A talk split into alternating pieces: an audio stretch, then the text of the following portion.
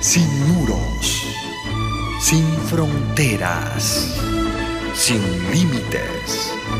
Radio Mundial Adventista, más que una radio, sembramos esperanza.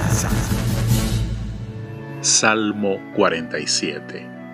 Este es un himno festivo de la más pura alabanza a Jehová al cual se exalta no solo como Dios de Israel, sino también de todas las naciones de la tierra.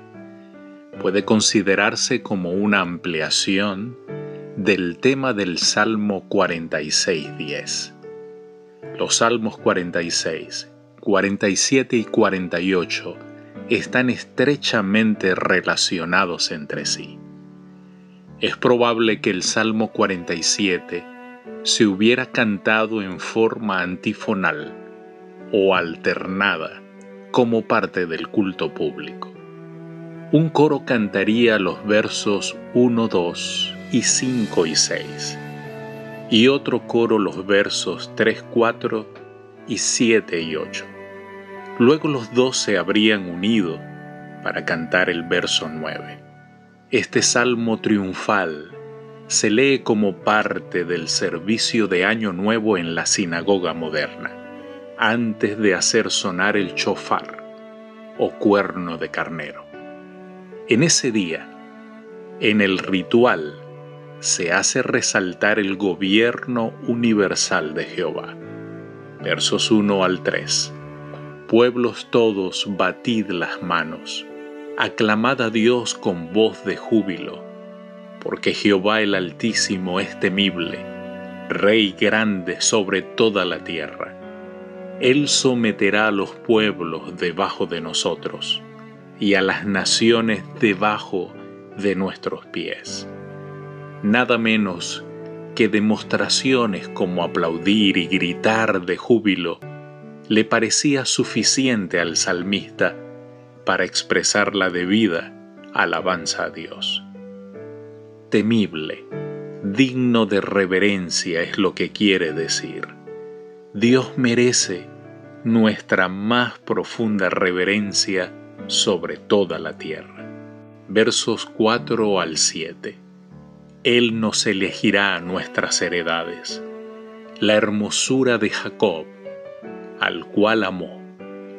Subió Dios con júbilo, Jehová con sonido de trompeta Cantad a Dios, cantad, cantad a nuestro Rey, cantad, porque Dios es el Rey de toda la tierra, cantad con inteligencia. Subió Dios, dice el salmista.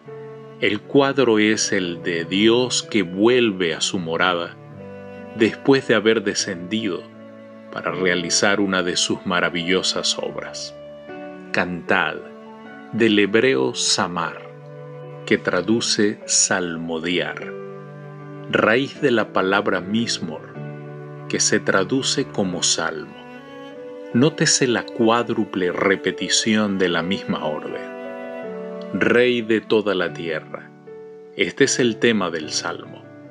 Cantar con inteligencia es el consejo que da el salmista, quizás como designación de técnica de esos salmos. Tal vez debería leerse cantad un masquil, canten un poema. Versos 9 y 10. Los príncipes de los pueblos se reunieron como pueblo del Dios de Abraham, porque de Dios son los escudos de la tierra. Él es muy exaltado.